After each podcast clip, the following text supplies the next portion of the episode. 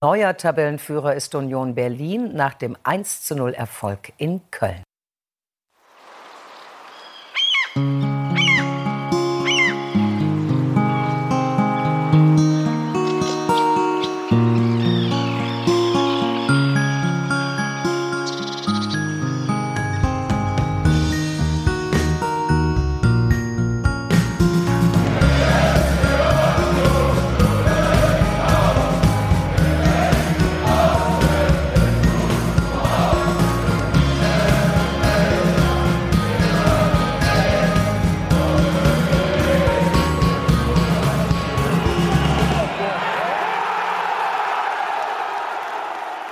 Hallo und herzlich willkommen zu Folge 513 von Textilvergehen, dem Podcast über den ersten FC Union Berlin, der zum ersten Mal in seiner 513 folgigen Geschichte diesen Verein aus Köpenick als den Spitzenreiter der Bundesliga anmoderieren und besprechen darf.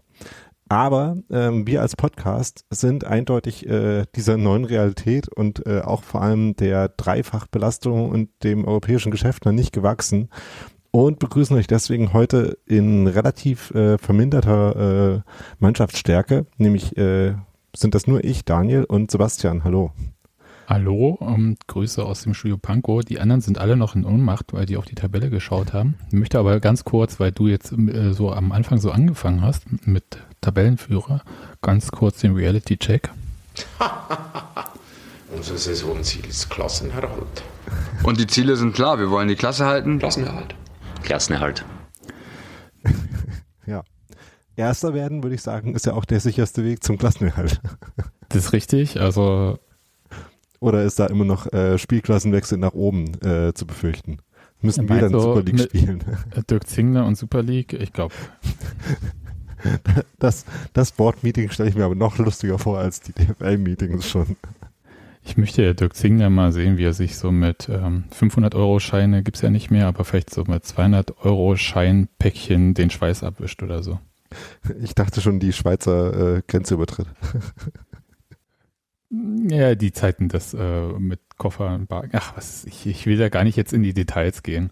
Lass uns doch über die Gegenwart reden. Ja, ich habe ja schon gesagt, dass wir der äh, internationalen Gegenwart nicht gewachsen sind. Das merkt ihr schon daran, dass wir halt jetzt erst aufnehmen, nachdem Union in Köln 1 zu 0 gewonnen hat. Das habe ich ja noch gar nicht gesagt. Äh, oder ich glaube, der Einspieler aus der Tagesschau hat es, glaube ich, schon gesagt gehabt, äh, den wir am Anfang hatten. Ähm, aber wir hatten keine Folge zum ersten Europa League-Spiel im Stadion der Alten Fürsterei gegen Royal Union Saint-Gilloise. Ähm, weil wir es einfach terminlich nicht hingekriegt haben und wie, ne, wie ihr an der Übersetzung merkt, ist immer noch schwierig.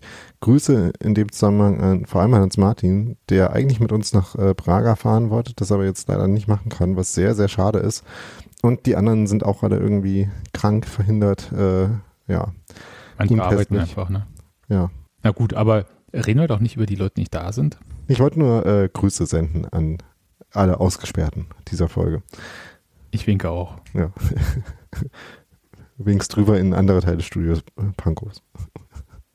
naja, ähm, nee, aber deswegen äh, sprechen wir halt heute zuerst äh, nochmal äh, über dieses ähm, Bundesligaspiel und dann nachher auch noch ein bisschen über das zurückliegende und das anstehende Spiel in der Europa League. Und äh, bei dem Bundesligaspiel müssen wir aber auch auf unsere Auswärtsfahrerin-Perspektive äh, verzichten, weil Ladi leider auch nicht heute mit podcasten kann, die aber die einzige aus unserem Team war, die in Köln war. Von daher, ja, leider keine Stadion-Perspektive, sondern nur die Fernsehperspektive. Und äh, Sebastian, äh, als du das Spiel geguckt hast, hast du dich da auch an den ersten FC Nürnberg erinnert gefühlt in den ersten, sagen wir mal, zehn Minuten ungefähr? Nein, wieso? Weil das ja eigentlich traditionell unser Freakspiel-Gegner war. ähm, ja, ja, das weiß ich ja, aber. Ja, und Freakspiel-Charakter äh, hatte das ja in der ersten Viertelstunde durchaus auch, oder?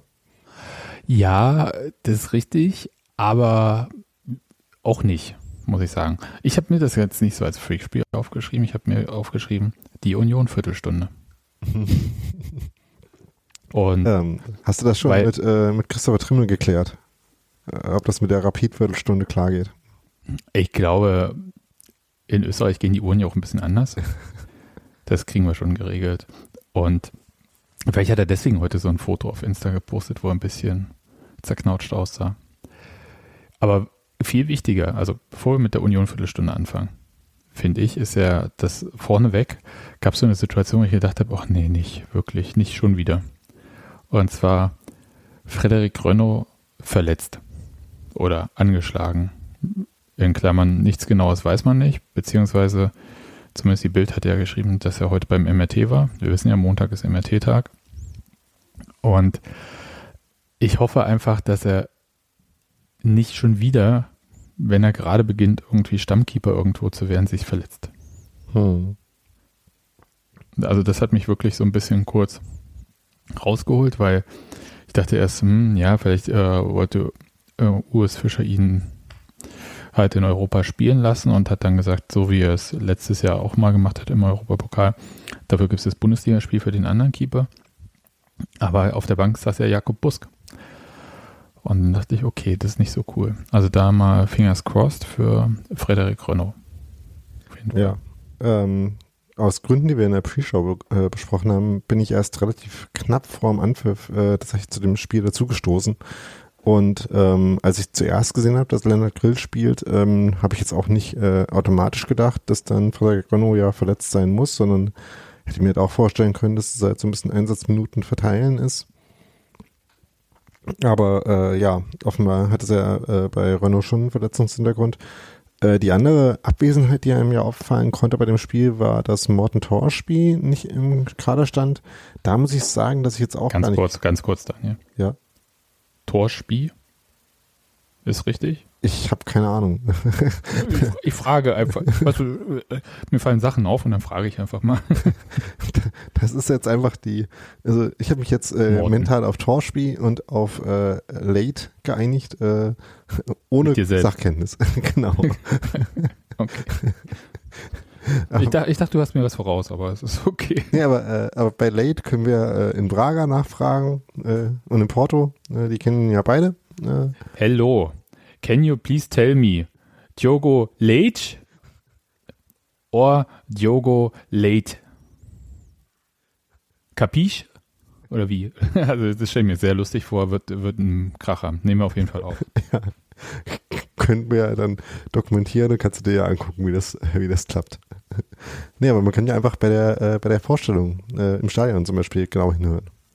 Man kann es auch einfach machen. Außer, außer das wäre natürlich lustig. Äh, wir hatten ja für die, äh, für die äh, Royal Union Saint-Gilloise äh, Mannschaft eine Stadionsprecherin äh, oder äh, Zusatzstadionsprecherin, die Französisch gesprochen hat, die sehr leise war im Stadion.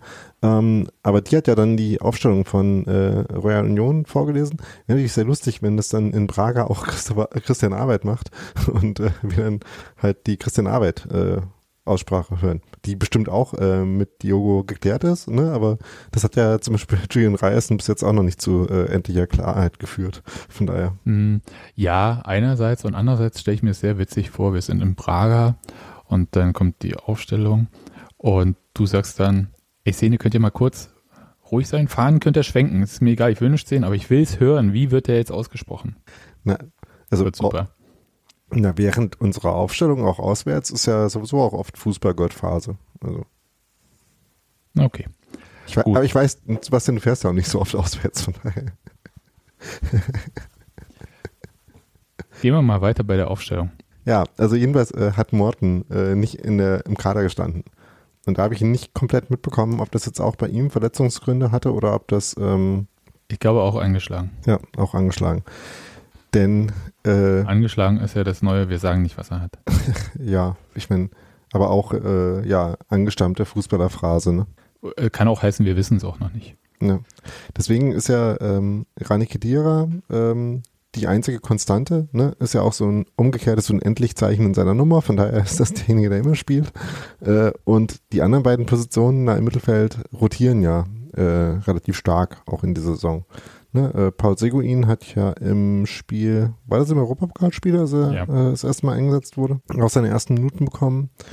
Und diesmal haben jetzt wieder Andras Schäfer und ähm, Yannick Haber äh, in der Startformation gestanden. Ansonsten war quasi alles mehr oder weniger so, wie zu erwarten war. Äh, Late, ja, Jordan war wieder dabei. Ja, Late war wieder fit, äh, Jordan war wieder fit, sodass ähm, dann aber ähm, bin ich. Äh, ich unterbreche dich mal ja. kurz, äh, sammel dich, aber ganz kurz. Ich habe mal so eine prinzipielle Frage. Also Jordan wieder drin hat mich gefreut. Geraldo auch dabei hat mich auch gefreut. Ich habe so, ich kann es nicht in richtig in Worte fassen. Ich kann keine Fakten dazu versammeln. Ich habe das Gefühl, die sind nicht 100% fit. Die beiden, oder? Mhm. Ich, vielleicht kriegen die auch einfach derbe viel auf die Socken und humpeln deswegen ab und zu mal durchs Bild. Aber ist, ich will es einfach nur mal kurz ausgespeichert haben aus meinem Kopf, weil es beschäftigt mich. Hm. Das wäre natürlich nicht gut, ne, wenn Gerald und Nee, ich äh, glaube auch Jordan nicht, dass, nicht, dass äh, da jemand nicht, nicht fit eingesetzt wird oder so. Aber äh, manchmal ist ja auch so, dass Spieler es nicht sagen oder so. Ich weiß es nicht. Keine Ahnung. Ist wahrscheinlich wirklich nur so, man sieht das im Fernsehen. Ich war ja nicht da, wie du ja mehrfach betont hast. Und ist auch okay. Und ich hoffe einfach, ähm, und damit würde ich nur zum Ausdruck verleihen, ich hoffe einfach, dass beide gesund bleiben, weil sie einen wirklich enormen Wert haben. Kommen wir wahrscheinlich bei dem ähm, Europapokalspiel nachher nochmal dazu. Ja, und auch bei dem Spiel ne, äh, Ja, war es ja auch ja, nicht klar. umsonst so, dass sie äh, auch eine wesentliche Rolle in irgendwie allen äh, produktiven Szenen gespielt haben. Ja, ich weiß nicht, also bei Jordan äh, äh, finde ich ja, der Bewegungsablauf ist eh so ein, äh, so einer, der jetzt nicht komplett rund immer ist, sondern halt schon athletisch, ähm, aber ich weiß nicht, also hat halt auch einfach viele Zweikampfszenen, in denen er spielt, ne? Von daher, ähm, und viele Szenen, wo er irgendwie Schultern checken muss und so. Von daher gibt es jetzt auch nicht so viele Szenen, wo er sich quasi auf dem Platz quasi frei bewegen kann in dem Sinne. Und äh, Geraldo, also wäre mir jetzt persönlich nicht aufgefallen, aber ja, ähm, wäre natürlich äh, auch, ist natürlich auch einer der Spieler, der halt äh, immer viel durchspielen musste jetzt oder, ähm, oder nicht durchspielen durfte vielmehr, aber zumindest immer anfangen musste und immer volles Tempo gehen musste, solange er gespielt hat. Ja. Von daher ähm, wäre es natürlich auch da schon potenziell wichtig, da vielleicht auch mal im Sinne der Belastungssteuerung äh, irgendwie einen Weg zu finden, ihm auch Pausen zu geben. Deswegen spielt er 60 Minuten. Ja, ja. ähm, da ist dann nur die Frage, äh, wie man die Belastung steuert, die das für ihn mental bedeutet, offenbar. Ich glaube, ich glaub, gewöhnt da, er sich jetzt äh, dran und Ja. Und ich glaube, Ostfischer hat da auch mittlerweile eine Gewöhnung daran gefunden, um das irgendwie wegzumoderieren. ich glaube, Urs, Urs Fischer ist ja im Gegensatz zu, ich sag mal, Nico Kovac, ein Trainer, der auch weiß, äh, wie so ein guter Vater oder auch eine Mutter, ja, dass man wirklich auch nicht alles hören muss, was gesagt wird. ja, und ich, Da äh, muss man nämlich auch nicht darauf reagieren, wenn man es nicht gehört hat. Und ich habe halt immer bei Ostfischer das Gefühl, dass seine eigene sehr kompetitive Natur da irgendwie auch immer noch durchscheint und er halt auch sehr großes Verständnis äh, für solche Ja. Spielernaturen hat. Und das, äh, deswegen traue ich ihm vor, äh, durchaus zu, dass auch mit, also ich weiß nicht, wir kriegen ja jetzt die interne Kommunikation in der Mannschaft nicht so sehr mit. Ähm, wir haben natürlich damals den Einblick von Christopher Biermann in seinem Buch bekommen, wo jetzt aber natürlich Christoph. Was habe ich gesagt? Äh, habe ich Christopher gesagt? Es ist, äh, ja, sorry. ähm, ähm, in seinem Buch bekommen, wo natürlich jetzt äh, die Szenen, die da nicht drin vorkamen, waren natürlich die Einzelgespräche zwischen Urs Fischer und Spielern. Ich hatte immer das Gefühl, dass er das äh, eventuell auch mit gar nicht so vielen Worten, ähm, sondern eher so mit seinem, mit seinem Vibe äh, quasi in der Mannschaft äh, und der, der Mannschaft den einzelnen Spielern gegenüber regelt, aber dann also ich kann mir halt vorstellen, dass Urs Fischer das mit relativ wenigen Worten auch schafft, sowas äh, quasi zu kanalisieren und zu moderieren. Äh, Ich komme nochmal zurück zur Aufstellung, bevor wir jetzt endlich ins Spiel gehen. Timo Baumgartel ist zurück. Stimmt. Leider jetzt noch auf nicht dem Feld? in der Aufstellung, Aufstellung, aber genau, im Kader hat er aber gestanden. im Kader, genau. Und ähm, hat aktuell, weil Haare wachsen wieder, die gleiche Frisur wie Sven Michel. Naja, Ja, also, aber ähm, ist auf jeden Fall äh, wunderschön zu sehen, dass er wieder äh, zurück ist und äh, ganz ohne äh, Untertöne. Es war auch wunderschön zu sehen, äh, dass Marco Richter für Hertha ein wunderschönes Tor geschossen hat. Das hat mich auch sehr gefreut. Und ähm, ich habe mich schon mal ähm, habe mir schon mal eine mentale Notiz gemacht, da fürs Tor des Monats abzustimmen. gut. Dann ab in die Union-Viertelstunde. ja, ging ja ganz gut los, sag ich mal.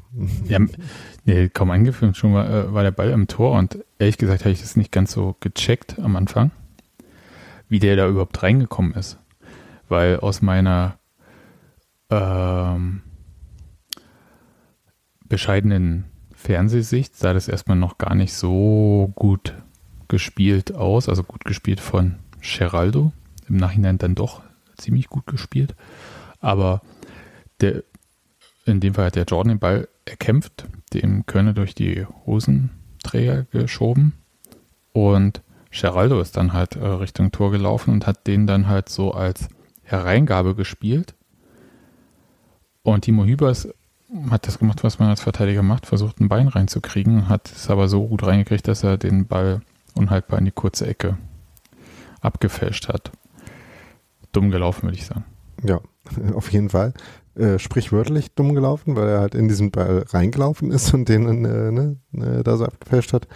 Ähm, der Ball nach vorne war ja von Leonard Grill, was in dem Zusammenhang äh, interessant ist, dass äh, in dem Moment, wo ich äh, mir das Spiel jetzt im Nachhinein nochmal so ein bisschen durchgescrollt habe, ähm, ich mir schon vor dem 1-0, was nach knapp drei Minuten gefallen ist, schon Notiz gemacht hatte, dass die ähm, Bälle von Leonard Grill hinten raus gar nicht mal immer so gut waren. Äh, aber der war halt sehr gut, äh, kam genau in die richtige Stelle äh, für Jordan, um den zu erkämpfen und äh, ne, wie du auch gesagt hast, äh, Kilian durch die Beine zu schieben, die wirklich keine große Lücke aufgemacht haben. Also äh, es war schon sehr, sehr feine Ablage von, von Jordan auf Geraldo. Und dann war es so, ähm, ich glaube, wenn der Pass durchgekommen wäre von Geraldo, wäre es schon sehr schwer geworden, da ein Tor draus zu machen. Weil, äh, ja, da kam noch jemand am langen Pfosten und zwar war das Andras Schäfer, wenn ich es äh, richtig sehe, glaube ich. Ich glaube. Ähm, aber da war Christian Petersen, äh, Grüße, immer Unioner, äh, Mm. Mm. nicht so begeistert. Äh, Naja, jetzt, jetzt nicht so emotional angetan, jedenfalls. ja, also ich äh, habe auch eine halbe Stunde im Spiel gebraucht, bis ich es realisiert hatte, äh, dass er da spielt, ähm, beziehungsweise mich daran erinnert hatte einmal wahrgenommen habe. Ähm, ja, also jedenfalls, äh, Christian Petersen war da mitgelaufen und ich würde sagen, wahrscheinlich hätte er ihn äh, relativ locker klären können, den Ball. Äh, von daher war das schon die, die beste Variante für diesen Angriff, dass der dann so abgefälscht wurde. Klar. So, und dann cool. Und dann gab es gleich so nächste Sache, Elfmeter für Union. Wollen wir mal kurz über diesen Elfmeter noch nicht reden? Ich glaube, da kommen wir nachher nochmal zu dem Thema äh, Schiedsrichterkritik oder wollen wir ganz kurz, also aus meiner Sicht kannst du den eigentlich nicht geben. Also Ja. jedenfalls, sie haben ja dieses Kriterium Absicht ja wieder eingeführt. Das ist äh, genau der Punkt. ähm, ich habe es eben schon angedeutet, ich habe mich in die Intensivrecherche begeben an dem Punkt und habe Ah, warte mir kurz, ich leg mich zu, lehne mich zurück. Ja. und ich habe mir äh, auf der DFB.de Seite versucht, äh, mich durchzuklicken zur Handspielregel. dfb.de slash Handspiel. So ungefähr. Äh, tatsächlich beim Versuchen, mich da durchzuklicken, habe ich es erstmal nicht gefunden, deswegen habe ich dann nach Regeln gesucht und dann Ist den Schiedsrichtern auch so. ja, Handspiel 404 not found. Ähm, ähm, ähm, und habe dann aber nach Regeln einmal gesucht und das äh, PDF mit den offiziellen Regeln gefunden. Habe dann mich kurz versucht dran zu erinnern, wo in den Regeln steht nochmal was über Handspiel. Ach ja, äh, zählt zu Regel 12, ähm, irgendwie Foulspiel und falsches Spielen und so. Äh, da gehört auch Handspiel dazu. Und ähm, dann habe ich mir das mal durchgelesen, weil ich tatsächlich ähm, zu denen gehöre, die irgendwann in den letzten fünf Jahren abgeschaltet haben, was jetzt die, die offizielle Handregel ist. Und ähm, bis jetzt die Angewohnheit hatte, dann bei jeder äh, Szene, die irgendwie strittig war, dann halt zu gucken, was Colinas Erben sagen, um mich dann daran zu richten und das entweder ist eingängig oder schlüssig oder nicht zu finden. Ähm, in dem Fall natürlich äh, Grüße an Alex und Klaas. Aber ähm, jetzt äh, habe ich halt versucht, mir das immer äh, ja, verständlich zu machen, was da jetzt eigentlich gerade die Regel ist. Und ähm, ich weiß nicht, ich kann ja, kann es ja vielleicht mal vorlesen. Äh, Klar, Ähm, Textanalyse mit Textilvergehen. denn da steht nämlich, ein Vergehen, also ein Handspielvergehen, liegt vor, wenn ein Spieler den Ball absichtlich mit der Hand berührt. okay, so weit so verständlich, auch wenn wir eigentlich irgendwann mal davon abgegangen waren, Handspiel, äh, Absicht als das Handspielkriterium zu benutzen, weil man festgestellt hat, hm, äh, gibt auch jede Menge Szenen, wo man intuitiv denken würde Hand, aber es irgendwie gar nicht so klar ist, äh, dass Absicht da jetzt involviert war und es auch schwierig ist, den Spielern in den Kopf zu gucken. Äh, ne? äh, weswegen Handspiel äh, äh, Absicht immer ein schwieriges Kriterium ist.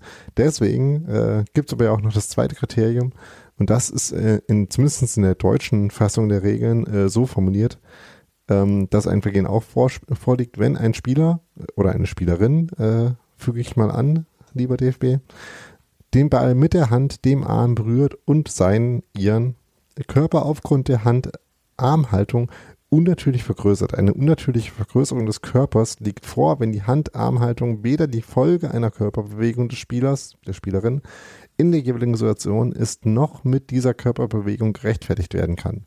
Mit einer solchen Hand-Armhaltung geht der Spieler, die Spielerin, das Risiko ein, dass der Ball an seine, ihre Hand, seinen, ihren Arm springt und dann und er dafür bestraft wird. Ja. Das ist ja dann doppelt Quatsch, weil ich meine, der ist ja runtergefallen quasi, also der ist ja hochgesprungen und beim runter, also landen quasi, Entschuldigung, runterkommen, landen, ähm, ist ja quasi der Arm, den man ja dann halt irgendwie bewegt, weil der nicht am Körper festgetackert ist, angeschossen worden von ja. hinten. Also absolut. Ähm, das ist äh, jetzt angewendet auf diese Szene von Köln äh, und äh, Kilian war es dann wieder, ne? Ja. Ähm, ist das absolut auch, äh, was ich mir dann dachte, also da kannst du halt ernsthaft nicht handpfeifen, weil die Szene ist, äh, Christopher Trimmel schlägt eine Ecke, ähm, Kilian geht gegen, ich glaube, Rani Kedira, äh, nee, gegen Diogo Leit äh, ähm, ins Kopfballduell, will den eigentlich wegköpfen, äh, steht in dem Moment dann, oder steht in der Luft, äh, mit dem Rücken zu Robin Knoche, der hinter ihm köpft und der köpft ihm von hinten an den Ellenbogen. Ähm, also äh, mehr einer, einer äh, quasi natürlichen Bewegung folgend kann es ja gar nicht sein. Und ähm, dann, wenn man halt auf diesen Text guckt, also erstens äh, verstehe ich nicht, was jetzt der Unterschied zwischen ähm, eine Folge der Körperbewegung beziehungsweise von der Körperbewegung gerechtfertigt sein soll. Ähm, dann ist natürlich auch diese Formulierung, äh, den eigenen Körper vergrößern auf unnatürliche Weise. Also solange ich jetzt nicht irgendwie dem Linienrichter seine Fahne klau und damit meinen eigenen Körper unnatürlich vergrößere, habe ich auch keine Ahnung, was das eigentlich heißen soll.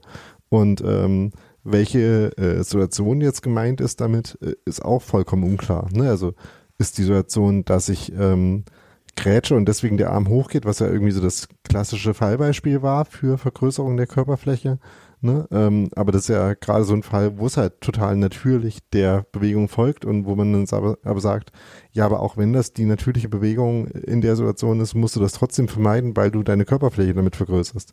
Ne? Deswegen stehen ja irgendwie Leute dann ähm, beim Flankenblocken mit, äh, mit Armen hinter dem, äh, hinter dem Rücken verschränkt da weil sie gerade was Unnatürliches machen, um die Vergrößerung zu vermeiden. Also ich finde, dieses Kriterium ist einfach von vorne bis hinten völliger Quatsch und völlig beschissen formuliert. Und äh, es ist kein Wunder, dass dann äh, jedes Mal in der Anwendung vollkommen verschiedene Dinge dabei rauskommen und dann Leute, die das erklären wollen, äh, irgendwann da sitzen und die Hände in die Luft werfen und sagen, ich weiß es doch auch nicht. Also ja, ja ich, ich glaube, wir können manche Sachen jetzt ein bisschen abkürzen. Ich glaube, Schiedsrichter haben vielleicht ein paar Probleme gerade, aber in dem Fall ist das Problem ja vor allem erstmal die Handspielregel selbst. Und ja, was, was soll man dazu sagen? Aber also, aber selbst nach dieser Regel war das natürlich ein Fehler. Ja, also selbst wenn man die Regel jetzt so, wie sie es toll findet, muss man sagen, war es ja beiden, nach beiden von dir genannten Kriterien eigentlich falsch. Und ich will mal kurz weil wenn wir jetzt schon bei dem Thema sind, da können wir da jetzt auch mal voll reingehen, ähm, vorlesen, was der Kicker geschrieben hat zum Schiedsrichter. Benjamin Cortus war das aus Röthenbach an der Pegnitz übrigens. Das ist ja auch immer eine wichtige Information, wo die Leute herkommen. Das muss ja immer irgendwie so ein übelst langer äh, Ortsname sein. Der hat jedenfalls vom Kicker die Note 6 bekommen weil er beim Handspiel von Kirjan, der mit dem Rücken zu Knoche stehend von diesem aus kurzer Distanz angeköpft wird, auf Elfmeter zu entscheiden, war grotesk. Korrekt hingegen Beckers vermeintliches Tor nach Videoassistenteneingriff wegen Abseits abzuerkennen, mit schlechter Zweikampfbewertung. So, das ist das, also ich muss mal sagen, ja, das war ein Fehler. Ob der Schiedsrichter insgesamt eine Note 6 verdient hat, sehe ich jetzt nicht so. Und da muss man noch ein bisschen weitergehen, weil der Kicker hat ja, glaube ich glaub nämlich die ganze Zeit, dass es der schlecht gelaunte äh, Frank Lusems, der Köln-Reporter vom Kicker, geschrieben hat. Das würde nämlich so ein bisschen was erklären. Der hat nämlich nochmal einen Text äh, dazu gemacht, weil äh, Steffen Baumgart so prinzipiell mit den Schiedsrichtern aktuell ein Problem hat. Da ist er auch gerade nicht alleine. Und weil es so ein ganz kurzer Text ist, wird der Kicker mir verzeihen, dass ich das mal ganz kurz vorlese. Steffen Baumgart fand es noch lange nach Spielende einfach nur zum Kotzen. Und die Wut des Kölner Trainers war durchaus nachvollziehbar. Sie zielte auf das Schiedsrichterteam um Benjamin Cortus, der in der Tat eine Leistung gezeigt hatte, die einmal mehr offenlegte, was alles schiefläuft in Sachen Schiedsrichterei. Seine Entscheidung, einen Handelfmeter zu pfeifen, bei dem der Sünder von hinten angeköpft wurde, sorgte für ungläubiges Staunen. Noch mehr seine Weigerung, diesen offensichtlichen Fehler kassieren zu lassen. Seine nächste Entscheidung, den Übeltäter Luca Kier mit Gelb zu bestrafen, zog dann in der 81. Minute einen Platzverweis für den Spieler nach sich, weil der ein gelbwürdiges Foul begangen hatte.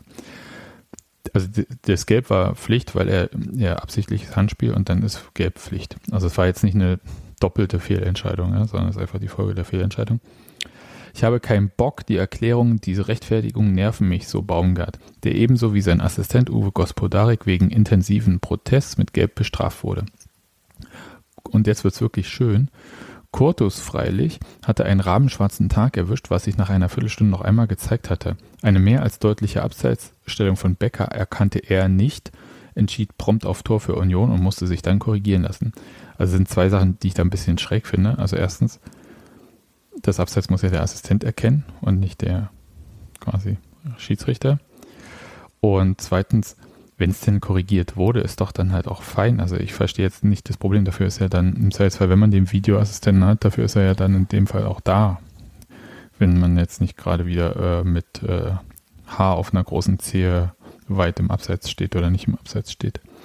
Ich finde so ein bisschen bin ich da so hin und her gerissen. Also ich verstehe so diesen Unmut und vielleicht entfernen wir uns mal ganz kurz von dieser Elfmeterszene, weil ich glaube, das ist relativ eindeutig. Ich verstehe so ein bisschen den Unmut über diese unterschiedlichen Bewertungen. Aber wir hatten ja auch gesagt, das liegt eventuell an der Regel, die vielleicht äh, und halt auch an den unterschiedlichen Auslegungen der Regel, die ja je nach Verband, also in dem Fall DFB, aber es ist ja woanders, wird es ja anders ausgelegt auch unterschiedlich gehandhabt wird. Und ich glaube, dass das äh, zusammenläuft mit einer Situation, dass Schiedsrichter sich auch viel auf diesen Videoassistenten verlassen oder verlassen sollen oder wie auch immer das ist. Also jedenfalls offensichtlich nicht mehr die höchste Autorität auf dem Platz sind, obwohl sie es de facto noch sein sollen. Und dass sich da so eine naja, ein Vakuum ist vielleicht das falsche Wort, aber es halt so einen Zuständigkeitswirrwarr äh, entwickelt hat. Und das ist, glaube ich, das Letzte, was du bei so einem Fußballspiel für Schiedsrichter dir wünschst. Das äh, ist einfach völlig unklar, wer eigentlich wann was zu sagen hat. Und es ist halt auch von außen nicht nachzuvollziehen, wenn halt zum Beispiel ein Assistent dem Schiedsrichter anzeigt, es ist abseits. Dann macht er das ja häufig mittlerweile nicht mehr, ist er, er ist sich 100% sicher, indem er winkt. Und am Winken haben wir ja früher gesehen, ja, ja, abseits alles klar. Sondern der drückt dann das Knöpfchen, der Schiedsrichter hört den Ton. Wir alle kriegen davon aber nichts mit. Und er weiß dann halt, ja, ja, der hat da abseits erkannt, ich lass mal weiterlaufen. Der Videoassistent guckt sich danach nochmal an. So. Und das sind ja Sachen, die laufen ja auch ab. Und es kann ja letzten Endes dann auch hier Frank Lusem oder wer auch immer den Text da geschrieben hat, ja dann auch nicht mehr wissen als wir. Also was da in der Kommunikation jeweils abläuft, ist ja auch nicht transparent, wird ja auch nicht mitgeteilt. Aber ich glaube halt, dass man Schiedsrichtern aktuell einfach, man lässt sie so ein bisschen im Regen stehen. Also wie gesagt, einmal mit der komischen Handspielregel, aber halt auch mit dieser ungeklärten Frage, Wer ist denn jetzt äh, eigentlich die Person, die alles entscheidet? Der Videoassistent äh, der, oder der Operator, wie er heißt, der die Szenen raussucht und dann die falschen Szenen vorlegt oder nicht vorlegt. Ähm, der Videoassistent, der sagt, guck dir das nochmal an, das habe ich anders gesehen und dann äh, stehst du dann da und sollst halt irgendwie unter Druck in kurzer Zeit was rausfinden und es dauert dann lange und dann wird es halt doch falsch und äh, verstehst du, was ich meine? Mhm. Und ich glaube, dass, äh, dass da eigentlich ein tatsächliches Problem gibt und ich glaube, dass wir darüber noch nicht so viel diskutiert haben, hängt einfach damit zusammen, dass Union, ich weiß nicht warum, und ich klopfe hier auf ganz viel Holz, auch Holzfußboden und so, ähm, mit diesen Fehlentscheidungen einfach nicht so viel zu tun hatte bisher. Muss man ja so deutlich sagen. Ja. Ähm, Oder davon hatten, profitiert hat. Ja, ich habe gerade nochmal überlegt, ob wir jetzt schon viele Wahrentscheidungen diese Saison hatten ähm, oder viele kontroverse Szenen überhaupt. Äh, es hat sich noch sehr in Grenzen gehalten, würde ich sagen. Ja, da gibt es andere Vereine, die da, ähm, ja, also nee. Deswegen bin ich da so, äh, kann ich auch Steffen Baumgart, also wie gesagt, kann diese Emotion auch verstehen. Ich kann auch verstehen, dass man äh, sich da so ein bisschen veralbert fühlt. Und er hat ja noch ein paar andere Sachen so erzählt und das fand ich, waren ja auch so ein paar interessante Themen. Ähm, weil ich habe jetzt bloß gesagt, irgendwie ja mit den Regeln und mit dem Videoassistenten und äh, unklar, wer eigentlich die endgültige Verantwortung in Wirklichkeit hat, ja. Die Jury wissen wir, wer die, das ist der Hauptschiedsrichter da auf dem Feld, aber ähm, aber es gibt ja, also der hat ja gesagt, ja, die Stürmer springen einfach in die Verteidiger rein, ohne irgendwie im Kampf um den Ball zu sein. Also er meint das gar nicht auf Union bezogen, ne? Aber und ähm, das würde dann trotzdem aber als Kampf um den Ball bewertet werden. Und da hat er auch so einen Punkt, wo ich halt mich frage, hm, ja, stimmt schon, aber reißen nicht auch Verteidiger krass eigentlich Angreifer um in einer bestimmten Zone, ohne dass das irgendwie großartig hinterfragt wird. Und ich kam dann so auf diesen Punkt, dass halt einfach es ein unfassbares Missverhältnis in der Zweikampfbewertung gibt, je nachdem, ob es am oder im Strafraum ist oder ob es, ich sag mal, bis zehn Meter vor dem Strafraum ist. Das finde ich schon sehr krass. Also das ist mein Gefühl. Ich, man müsste sich das dann wahrscheinlich nochmal tatsächlich ähm, angucken, prinzipiell. Aber wenn wir ja manchmal gesehen haben, auch wie zum Beispiel Taiwo Avonie bearbeitet wurde oder selber gearbeitet hat. Und unser Gefühl war halt immer, äh, der Stürmer kriegt alles abgepfiffen, die Verteidiger können an den Leuten zerren, wie sie wollen. Ich glaube aber, dass ähm, durchaus Baumgart auch so einen Punkt hat mit Angreifern, die halt so in Verteidiger reinlaufen, reinspringen. Ja, also, aber da würde ich sagen, ist das Problem aus meiner Sicht jedenfalls die Bewertung von Zweikämpfen Nähe Strafraum im Strafraum versus, sagen wir mal, Mittelfeld. Ja, ähm, also es gibt da, also ich, zu einem gewissen Punkt, und da kommen wir dann vielleicht dann mal aufs, äh, auf die Handspielgeschichte zurück,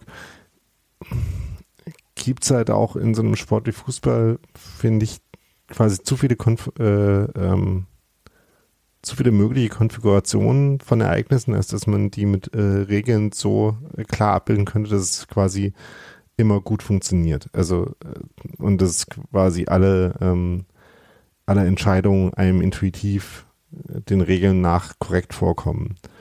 Es, ne, also das Problem ist ja, dass du irgendwie Regeln formulieren musst, die auf alle Situationen passen und dann ne, in möglichst vielen das dem Sinn des Spiels entsprechend richtige Ergebnis produzieren in der Beurteilung. Und beim Handspiel würde ich zum Beispiel sagen, im Endeffekt, wenn man eine irgendwie einigermaßen kohärente und konsistente ähm, Beurteilung haben will, dann ist die einzige Möglichkeit, entweder für Handspiel im Strafraum nicht immer Elfmeter zu geben ähm, oder auch Elfmeter zu geben in Fällen, wo das Handspiel irgendwie ein bisschen billig ist. Ähm, zum Beispiel so einem wie jetzt von Köln. Da kann man dann sagen, ähm, ja, ist irgendwie äh, nervig, dass es dafür Elfmeter gibt. Ähm, aber wenn es halt irgendwie immer, wenn der äh, Arm nicht quasi, wenn irgendwie, immer wenn Luft zwischen Arm und Oberkörper ist zum Beispiel, wenn es immer dann Elfmeter gibt, ähm, dann können man sich zumindest irgendwie Diskussionen über komische, ähm, Vergrö unnatürliche Vergrößerungen sparen ähm, und sondern hätte dafür irgendwie ein hartes Kriterium. Ähm, aber wie gesagt, es würde auch sicherlich ganz viele unbefriedigende Pfiffe produzieren, weil zum Beispiel jetzt diese Aktion in dem Spiel dem quasi inhaltlichen äh, Versuch, irgendwie vernünftig Fußball zu spielen, äh, folgend keinen Elfmeter produzieren sollte. Deswegen bin ich fast eher auf der Schiene, die ähm, äh, Alex von äh, Grüne Serben ja von der Weile auch schon mal vorgeschlagen hat, dass man da eine Lösung findet, um das halt nicht jedes Vergehen im Strafraum oder jedes Handspielvergehen im Strafraum auch einen Elfmeter nach sich zieht. Das wäre vielleicht dann äh, tatsächlich die ja, sinnvollste und äh, am wenigsten Schmerz produzierende Regel, auch wenn es halt irgendwie äh, ein bisschen ein größeres Abrücken von den Traditionen im Fußball wäre, äh, den Regeltraditionen, jetzt nicht irgendwelchen wichtigen Traditionen, ähm, aber ich, äh, ich komme zunehmend äh, quasi auf die, ähm, auf die Seite des Arguments, dem zu folgen. Ich glaube, das äh, um es äh, quasi zu der Szene zurückzubringen. Ja, ich glaube, das Wichtige, was du sagst, ist halt, dass die Regel es alleine dann am Ende auch nicht pun intended regelt, sondern ähm, der Punkt ist, glaube ich, dass du, wenn du es dann so machst, wie du es vorschlägst, ja dann irgendwann die Frage ist, ab wann ist es denn meinetwegen indirekter Freistoß, wann ist es ähm, Elfmeter, das Handspiel. Also verstehst du, was ich meine? Ne? Also irgendwo, du kommst ja immer in die Situation, dass irgendwo was bewertet werden muss. Und es gibt halt, es gibt ja selbst beim Abseits dieses Schwarz-Weiß so nicht ganz, ja, als Entscheidung. Und deswegen, ich glaube, d- wir, man muss da, glaube ich, mit gewissen Sachen leben und was es, glaube ich, komplexer gemacht hat, war halt einmal Tempo und auch äh, Präzision. Und es kam ja immer diese Situation mit, ja, Verteidiger können so aussehen lassen, dass sie Hand spielen, ohne dass man denkt, dass es Hand, äh, also mit Absicht gewesen sei oder nicht. Und dann andere kamen dann halt und haben gesagt, ja, aber dann äh, schießen die Stürmer die Verteidiger mit Absicht an. Ich glaube, es ist so ein bisschen wie das Drehst und Wenders. Das wird da jetzt, glaube ich, nicht so viel raus werden. Und egal, wie du die Regel machst und wie man es halt dann auch umsetzt in der Bewertung durch Schiedsrichter und selbst wenn man es halt relativ simpel macht, wird es da trotzdem Unterschiede geben, weil es halt alles, äh, weil es halt einfach nicht so schematisch ist, Fußball in dem Sinne. Es ist halt immer eine neue Situation. Und ich glaube, da muss man mit ein paar Sachen muss man leben, ein paar Sachen, die wir angesprochen haben, kann man, glaube ich, aber auch ändern. Und ja, aber es ist halt nicht unser, also wir können es ja nur beobachten dann Ja. in dem Fall und meckern drüber. Ja, weil du jetzt äh, auf diesen äh, Delineationspunkt, den es irgendwie immer gibt, zu sprechen kommst und weil im Chat auch nochmal nach den, nach den, ähm, na, ähm, den Details der, äh, äh, danach gefragt wird, wie man das regeln könnte. Da muss ich, glaube ich, nochmal drauf verweisen, wie Alex das damals selber erklärt hat. Äh, ich versuche nochmal ähm, den Link für die Show Notes rauszusuchen. Ja. Okay, äh, dann aber ähm, die andere Szene haben wir jetzt quasi so im ähm, halben beim Kicker gerade schon mitgenommen. Das war nämlich das vermeintliche, Union hat dann schon das 2-0 gepusht irgendwie als äh, Mitteilung. War es dann doch nicht durch Geraldo Becker, weil er im Abseits stand. Und Das ist ja auch relativ deutlich. Also ja, und War übrigens ein ganz schöner Angriff, an dessen Ende dann eben ähm, Christopher Trimmel eine Direktabnahme hatte, die er einigermaßen weit verzogen hat, sodass äh, irgendwie ganz seitlich im Strafraum Geraldo Becker dann an den Ball kam, den aus spitzen Winkel Richtung Tor geschossen hat, äh, so instinktmäßig. Äh, von da ist er dann quasi von, ähm, na, wie heißt der, Schwäbe, der übrigens den Elfmeter, das hat man vorhin, das hat man ganz vergessen zu besprechen, wie dieser Elfmeter dann, den es ja trotzdem gab, ähm, wie der geschossen war, nämlich von Jordan nicht besonders gut, ziemlich mittig, äh, flach ähm, und äh, ja, äh, Schwebe hatte da äh, den gut ausgeguckt, äh, gut drauf reagiert, schnell reagiert und war schnell runtergekommen an doch noch eine relativ äh, unangenehme Stelle, um eben quasi mit den Händen schnell genug dahin zu kommen. Hat er da gut gemacht, äh, aber in dem Moment hat er keine Abwehrmöglichkeit gehabt gegen diesen äh, Abprallschuss von Geraldo, ähm, bei dem sich dann nur noch die Frage gestellt hat, stand er ähm, im Absatz, weil der Ball direkt von Christoph Trimmel kam, wo er, glaube ich, sogar der Spieler insgesamt äh, am nächsten an der Torlinie war, einschließlich Schwebe. Oder ähm, stand er nicht abseits, weil vielleicht Jordan noch am Ball war. Ich nachdem ich mir das angeguckt habe, ist es sehr schwierig zu sagen aus der Kameraperspektive. Würde ich sagen, selbst wenn Jordan am Ball war, wäre es immer noch knapp gewesen, äh, dass vielleicht äh, Geraldo immer noch im Absatz gestanden hätte. Ähm, aber auf jeden Fall ähm, sah es dann eher so aus, als ob Jordan auch nicht am Ball war, so dass es dann eigentlich ziemlich klares Abseits war und ich mich äh, da dann schon fast wieder eher gewundert habe, warum es jetzt so lange dauert. Aber ja, diese theoretische Möglichkeit, dass Jordan halt noch dran war und ähm, man dann eben genau nachgucken müsste, zumindestens, äh, die hat halt noch bestanden. Ja, ich stelle mir vor, so die Haarspitze oder so. Ja, äh, bei Taktik und Suff haben sie drüber spekuliert, wenn jetzt der, der Ball ähm, so ganz äh, sensitive Touch-Sensoren hätte und man quasi so ein bisschen wie beim, äh, beim Tennis äh, und beim Netz äh, quasi die leichteste Netzberührung noch messen könnte. ähm, ob man dann vielleicht gemerkt hätte, ah doch, äh, dreieinhalb Haare waren dran.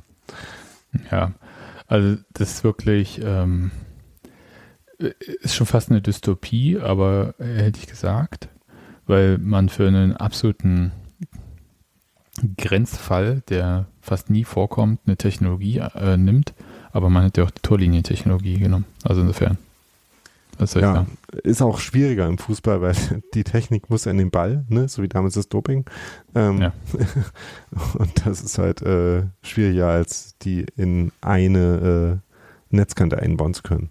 Ah, das wäre so toll. Ich freu, würde mich jetzt schon freuen auf die ganzen Statistiken für die Randdatenbank aus dem Touch-Sensor. Na gut. Dann haben wir das eigentlich durch.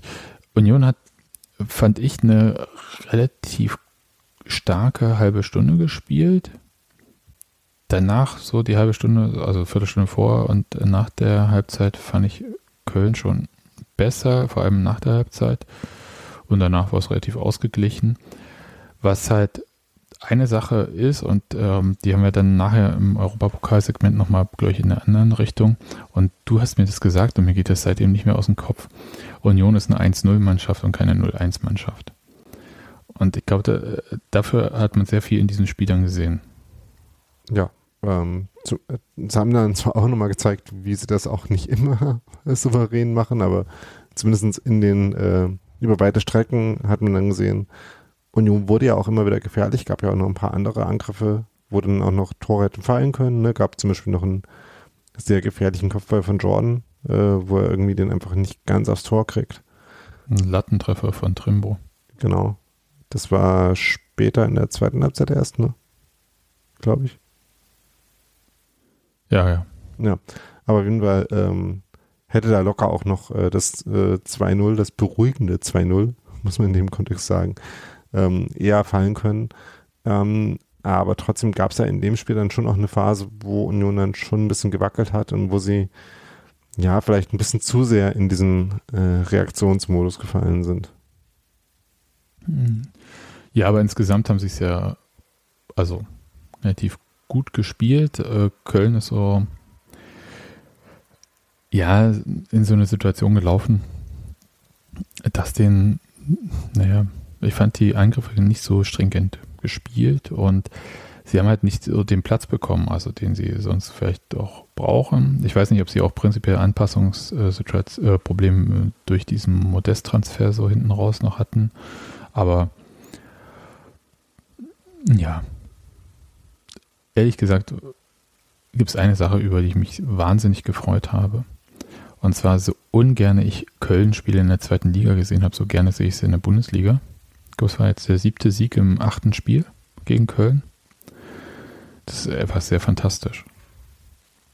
Ja, das ist, dass man überhaupt gegen irgendeine Mannschaft so eine Quote hat, ist schon ziemlich ja, abstrus. Einfach. Mich interessiert ja noch, also vielleicht so wenn wir jetzt nicht so durch das Spiel so im Detail durchgehen, mal so eine übergeordnete Frage noch ähm, zu den spielerischen Themen von Union. Und zwar gab es ein Tweet, eine Sekunde, den muss ich jetzt hier mal so rausholen. Ach ja, genau. Da schreibt jemand, bei understat.com, dürfte dir ein Begriff sein, ja. steht Union Berlin nach Expected Points auf Platz 14, in Klammern plus 6,7 Punkte und hat 14 Tore aus 5,15 Expected Goals in Klammern Platz 16 gemacht. Und was dieser Tweet ja so suggeriert, ist halt, dass Union einfach ähm, von der Leistung her nicht dort steht, wo sie gerade stehen. Also, falls das jemand noch nicht mitbekommen hat, Platz 1. Und so ein bisschen unter den Tisch fallen lassen hat, glaube ich, dieser Tweet, so das ganze Defensivpaket von Union, was, glaube ich, äh, mehr als eindrucksvoll ist. Und ich habe auch so mir gedacht, hm, naja, bei den Expected Goals, da ist dieses Missverhältnis vor allem ja aus diesem Schalke-Spiel auch drin, wo jetzt sehr viele Tore aus sehr wenig gefallen sind. Und äh, weiß gar nicht, ob das sonst so krass wäre. Und was mit diesen Expected Points gemeint ist, das, mit dem Wert kann ich nichts anfangen einfach. Also, das hat für mich so wahre Tabelle-Style, ehrlich gesagt. Aber Ja. du kannst mir da jetzt so ein bisschen sagen, wie es läuft. Also mit dem einen Punkt hast du äh, durchaus recht. Ähm, nämlich ist es so, dass äh, Union in diesem Schalke-Spiel ähm, laut den Underset-Zahlen, wo ich mich immer frage, ob, äh, ob man die Seite überhaupt noch aufrufen kann, weil ich nicht mich richtig erinnere, sitzen die in Russland. Ähm, aber jedenfalls gibt es die gerade noch und es gibt aber auch andere äh, Expect Goals-Anbieter. ähm, äh, laut denen hatte äh, Union in dem Schalke-Spiel 1,07 Expected Goals, das heißt alleine fünf Tore über Performance sozusagen kommen aus diesem einen Spiel. Ähm, ich weiß nicht, die äh, 5,1 Expected Goals über die sechs Spiele kommen mir auch generell ein bisschen niedrig vor, vielleicht. Ähm, ich weiß nicht, also da ist die gefühlte Tabelle, meine interne gefühlte Tabelle, äh, auch noch eine etwas andere. Aber jedenfalls von diesen acht Toren über Performance äh, sind halt dann alleine schon mal fünf aus dem Spiel. Ähm, und das ist auch so ein Teil der Antwort äh, zu dem Expect Points, äh, Expected Points Punkt. Ähm, weil der bezieht sich ja einfach daraus, dass man halt in jedem Spiel guckt, ähm, welche Mannschaft äh, hatte mehr Expected Goals, äh, welche hat weniger. Und dann legt man noch irgendwie ein äh, unentschieden Intervall fest, keine Ahnung, ähm, ne, ähm, von mir aus 0,2 äh, Expected Goals, wenn es in dem Bereich ist. Wenn man nah genug dran ist, dann zählen wir das als unentschieden. Ähm, wenn eine Mannschaft deutlichere Vorteil hat, dann haben die das Spiel gewonnen oder man macht es noch ein bisschen ähm, sophisticated äh, und verteilt halt Wahrscheinlichkeiten für den Sieg anhand der Marge äh, bei den Expected Goals und gibt dann dafür halt ne, anteilig von den drei Punkten, die man äh, gewinnen würde, wenn man 100% der Fälle gewinnt, ne, äh, gibt man dann so Expected Points. Dabei, ex, äh, dabei anders als zum Beispiel krumme Zahlen bei den Expected Points rauskommen, würde ich stark davon ausgehen, dass die das äh, in irgendeiner Form so machen, wie, ähm, wie gerade bei den, wie ich es gerade gesagt habe. Ähm, und ja, da kommt halt Union eher so bei einem Mittelfeldwert äh, raus. Oder sogar eher in einem hinteren Mittelfeldwert, wie ich gerade sehe. Da ist man tatsächlich auf Platz, hat es gerade schon gesagt, äh, 14. 14, genau. Ja. Ähm, aber Aber wie gesagt, das das Problem, das. Problem daran ist halt auch, dass ähm, Expected Goals ähm, natürlich schon ein hilfreiches Analysetool sind äh, für einen gewissen Bereich. Ne? Äh, also man kann gewisse ähm, gewisse Stärken oder Schwächen von der Mannschaft schon damit rausfiltern oder ähm, analysieren, indem man darauf guckt. Aber es bildet halt erstens nicht die ge- gesamte Stärke in der Mannschaft ab. Ne? Also wenn ich zum Beispiel in der Lage bin, ähm, so stringent und konsequent und äh, gut zu verteidigen, dass ich äh, meine eigenen Gegentore in den allermeisten Spielen stark reduzieren kann, dann und wenn das halt quasi eine verlässliche Stärke ist, dann bringe ich mich ja auch in die Situation, relativ spie viele Spiele, in denen ich halt irgendwie ein Tor mache, zu gewinnen. Ähm, und das ist was, wo ich Was jetzt gerade äh, Fischer entschlüsselt. weiß ich nicht. Also ich glaube, so, das, äh, die Frage, das, das, die Frage ist daher eher, wie kriege ich das hin? Das ist das, was, was Fischer sehr gut Ja, kann. das ist ja, Ja. Ähm, weißt du, Defense wins Championships. ja. Ups. Ähm, ähm, äh, ne, und das würde ich sagen, äh, also müsste ich mir genauer überlegen, ob das stimmt, aber ich würde sagen, das ist tendenziell was, was Expe Expected Goals dann nicht so gut abbilden können. Weil wenn du halt, ähm, also klar, idealerweise, äh, wenn du ein gutes Modell hast, dann sind dann deine äh, Expected Goals Against immer noch niedriger äh, oder immer noch auch sehr niedrig und damit vielleicht auch niedriger als deine Expected Goals vor. Aber äh, ne, was ich meine ist, wenn du halt eine stabile Defensive hast, dann reicht halt ein bisschen Zufall und irgendwie ein, zwei Tore, die du dann irgendwie machst, reichen dann schon für mehr Punkte, als man vielleicht äh, sonst denken könnte. Und dann gibt es natürlich auch noch immer Randfälle, ähm, die irgendwie Expected Goals nicht so gut abbilden können, weil sie irgendwie ja, in den Modellen vielleicht nicht so perfekt ähm, äh, wiedergespiegelt sind. Das würde ich aber sagen, ist das kleinere Problem. Aber das ist der andere Punkt, äh, das ist deswegen ein kleineres Problem, weil sich das tendenziell über mehr Spiele ausgleicht, ähm, diese Situation. Aber deswegen sollte man halt äh, Werte für ein bestimmtes Spiel nicht überbewerten. Ne? Und sechs Spiele, die bis jetzt in dieser äh, Saison gespielt sind, sind halt irgendwie auch nur sechs Spiele und nur sechs Einzelspiele.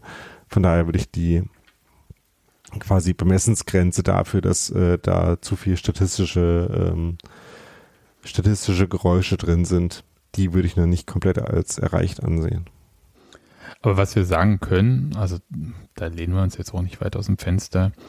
Also Union gelingt jetzt im Moment schon ziemlich viel in der Bundesliga. Ja. Kann man so sagen. Ja. Und sie gehen mit ihren Chancen auch effizient um. Ja.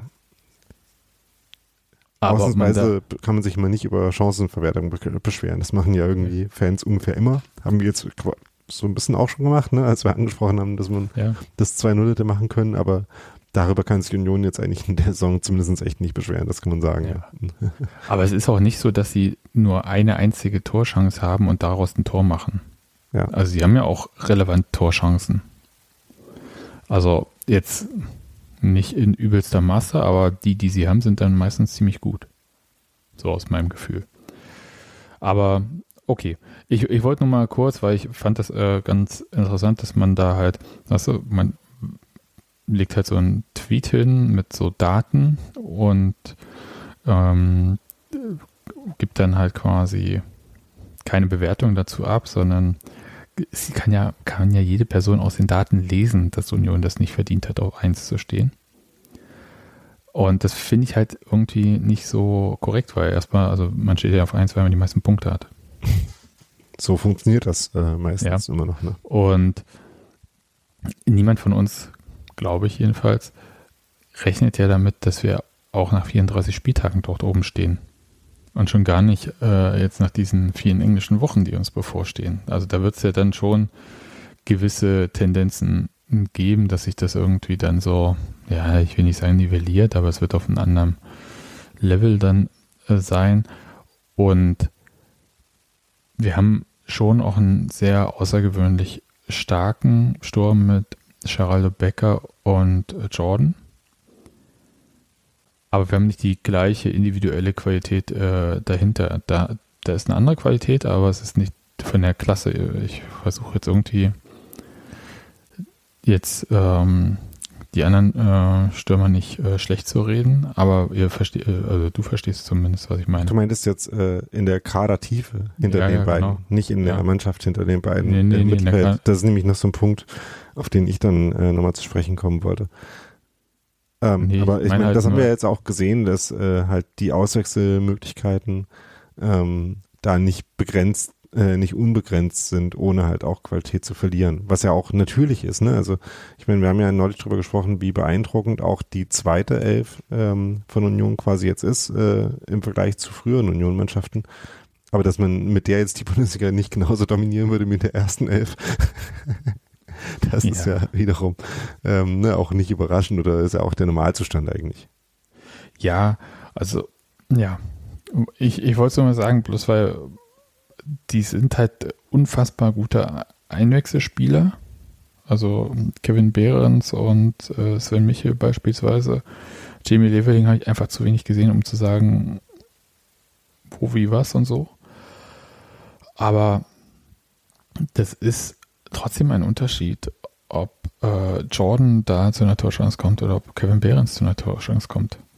Und das war ich wirklich überhaupt nicht gegen Kevin Behrens gerichtet. Ja, ich will nur sagen, dass es also- einfach eine unfassbar hohe Qualität da ist, die wir eigentlich von Union sonst gar nicht erwarten könnten. Ja, und ich finde, äh, ne, bei ähm, Kevin Behrens kann man das auch sagen, ohne irgendwie, ja, ihm national zu treten. Ähm, und ich finde, man kann auch, Ich finde äh, ihn total cool. ja, ohne ihm zu nahe zu treten, sagen, dass er halt schon unfassbar gut maximiert, was er aus sich machen kann, ne, in Ja. dieser Union-Mannschaft. Ist ja auch okay. Ähm, ne, das ist halt, dass seine, äh, sein maximales Potenzial äh, schon niedriger ist als das von Jordan, ne? aber dass er halt dann trotzdem einen Weg findet, mit dem, was er kann und dem, was er beitragen kann, auch für diese Mannschaft halt eine wichtige Rolle zu spielen, das ist ja total, total positiv eigentlich. Ja. Du wolltest noch über das Mittelfeld sprechen. Ja, ich wollte erst noch eine Sache äh, zu der äh, Tabellenkonstellation sagen, weil du das jetzt angesprochen hattest. Ich meine, das mit den, äh, mit dem nicht absteigen wollen, das ist ja irgendwie auch so ein bisschen ein Meme, aber das ist ja eigentlich auch äh, vor allem einfach eine Realität ne, für Union. Und dass du halt jetzt nach sechs Spielen ähm, schon so mehr oder weniger die, na nicht ganz die Hälfte, aber äh, sagen wir mal ein Drittel mindestens äh, ja. der Punkte hast, die du dafür brauchst, ähm, nach, äh, was ist das, äh, ein Sechstel der Saison oder so? Ne? Ungefähr. Ja. Ähm, das ist ja einfach schon mal ziemlich gut. Ne? Und das äh, ähm, hatten wir auch vor ein paar Wochen schon mal angesprochen, als wir noch über Union mit sieben Punkten gesprochen haben und nicht über Union jetzt und nicht jetzt über Union mit äh, 14 Punkten. Ne, also da gibt es auch eine gewisse Konstanz ne, aus den ersten drei Spielen und den nächsten drei Spielen. Ähm, dass du dir halt damit einfach auch ein, ein Polster für diese Wochen erarbeitest. Und das ähm, hilft sowohl beim Rotieren und beim Spieler schonen, dass du halt nicht irgendwie in jedem Spiel unter massivem Druck stehst, jetzt äh, den Anschluss halten zu müssen zum Mittelfeld oder so, ähm, dass du ähm, in Spiele halt äh, auch mit einer gewissen abwartenden Haltung reingehen kannst. Das entlastet die Mannschaft auch. Und das finde ich, äh, ja, ist halt Ne, also man kann sagen, ja klar, es, äh, spielen die jetzt vielleicht ein bisschen über ihren Verhältnissen, aber das ist halt nicht nur äh, was, was sich dann irgendwann wegnivelliert, sondern es ist auch an sich schon was wert. Das ja, äh, wollte ich da noch äh, zu sagen. Und ganz ehrlich, Union spielt gefühlt seit vier Jahren über den Verhältnissen. Ja. Also, ne, also wenn, wenn halt jemand dabei noch, gewöhnt äh, ist, noch Abschlusstabellen ja. rauskommen, ne, ja, dann ist es ja ganz gut. Eben. Na gut. Mittelfeld. Äh, ja, das, das Witzige daran ist ja, dass es ja sogar sein kann, ne? dass man äh, im Fußball, dass Fußball so ein Sport ist, wo, ähm, wo sich auch im Verlauf einer Saison nicht alles ausgleicht. Ne? Weder die schon angesprochenen Schiedsrichterentscheidungen noch auch solche Leistungsschwankungen. Aber ne, dann äh, kann man ja trotzdem die, äh, die Belohnung dafür äh, zwischendurch mal mitnehmen. Das wäre jetzt fast schon ein guter äh, Überleitungspunkt zu den Europa League Spielen, aber da sind wir leider noch nicht.